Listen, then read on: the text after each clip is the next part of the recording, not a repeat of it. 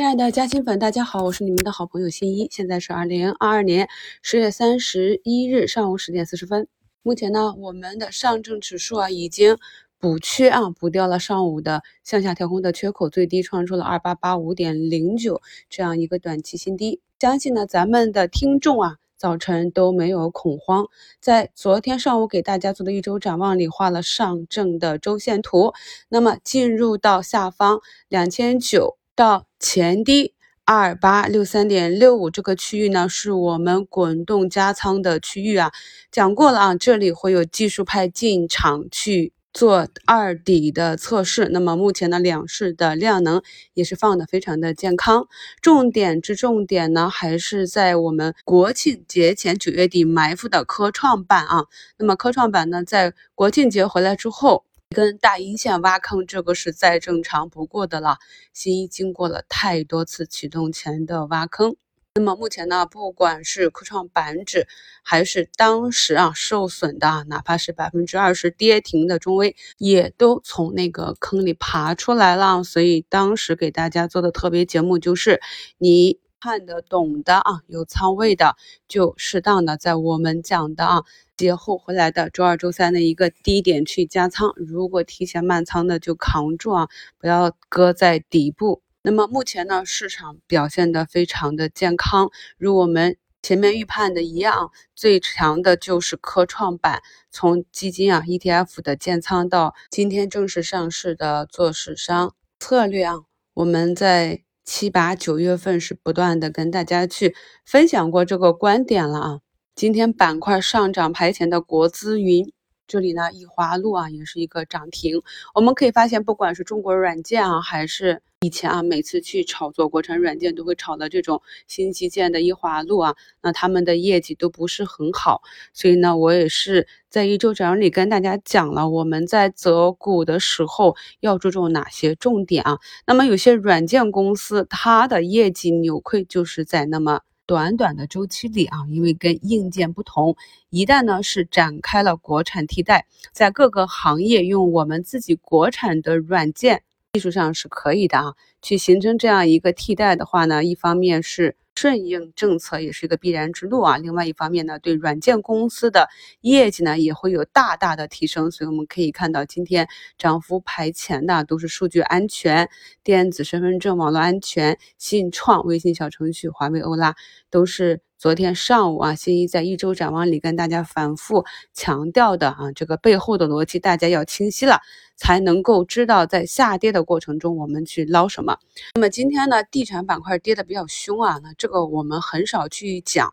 包括近期啊已经涨了很长时间的煤炭开采啊，还有新型的像光伏的这些电池。以及锂电这些啊，虽然业绩出来非常的靓丽，但是市场就是认为可能到达了一个历史高峰，成长性不在啊。不管怎样，股价就是没有表现。那么我们的板块选取上拥抱新赛道也是非常成功的。那么今天医药股是有一定程度的回踩，很正常。我们是两条腿走路啊，迈起步伐来，一二一踏步走啊，所以上涨的。涨幅比较大啊，走到压力位或者远离均线啊，减一点啊。那么下踩的医药啊、医疗，你看好的踩到位啊，跌到位的也可以回补点仓位，就这样进行即可啊。那么跟大家讲过很多次了，在这个位置啊，三千点以下，两千九百点啊，那么这里拼的就是一个仓位总仓位。哪怕说呢，你减仓了啊，那你短期啊，从底部。这个月上涨比较猛烈的三五十个点的个股，一方面要注意，如果股价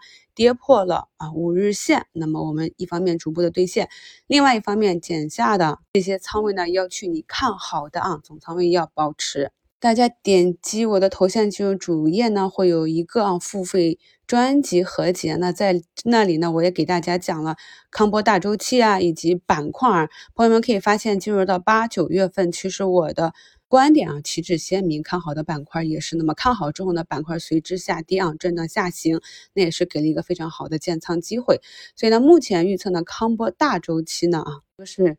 业内的啊投研总监周末开会的一个研究结果啊。那么整个康波大周期的预期会在二零三零年。啊，前后见底。那么蕴藏的这个中期呢，就是企业去库存的预期呢，在明年的二季度左右啊。那么我们也知道，市场呢一般是提前半年左右反应，所以现在呢是处于一个底部啊，左侧转右侧的布局期，这点大家要清楚啊。那么对于今天仍然在下跌的一些大白马啊，比如说茅台呢还是下跌的啊，那么宁德目前是翻红。还有像中免啊啊分众的业绩也是不及预期啊，但是我们可以看到，呃，有外资和国家队啊都慢慢的进去建仓了。其实呢，现在市场上的表现啊，我们如果拨开表面去看背后的本质啊，那么一方面是我刚刚跟大家解释过的，为什么有一些啊整体业绩没有那么靓丽的，但是受到了市场的追捧啊。那么另外一方面呢啊，业绩下滑。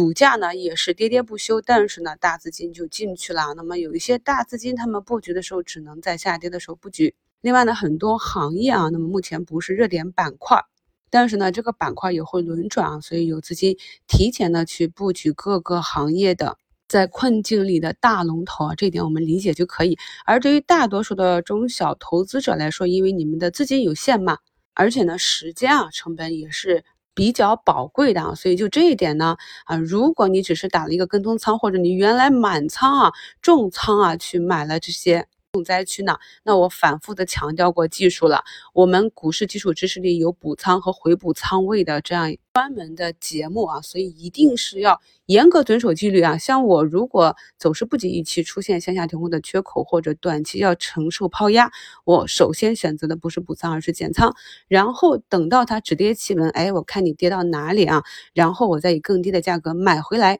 就是这样，本质上呢，就是如果企业和行业未来没有问题，那么股价越低越香。但是在仓位的配比上，我们明明已经知道了近期的热点是什么，那我们仓位是不是像我七成就在新创、科创、科技、芯片、软件、医疗啊、医药器械这里啊？只有一成多的仓位呢，分散给几个行业的大龙头去做一个跟踪，剩下的两成就是活动仓。那么朋友们呢，可以根据自己啊资金量的情况、自己对市场的认知情况以及自己的技术储备，制定适合的持仓计划。今天呢是本月的最后一个交易日，周线我们可以看到这里呢是有一个反弹的需求的，而且我也讲过了，这里必须是收一个红周线。而月线这里呢，还要上涨一百多点才能收出一个阳线的月线图啊，不然的话就是形成了一个四连阴。那么形成四连阴呢啊，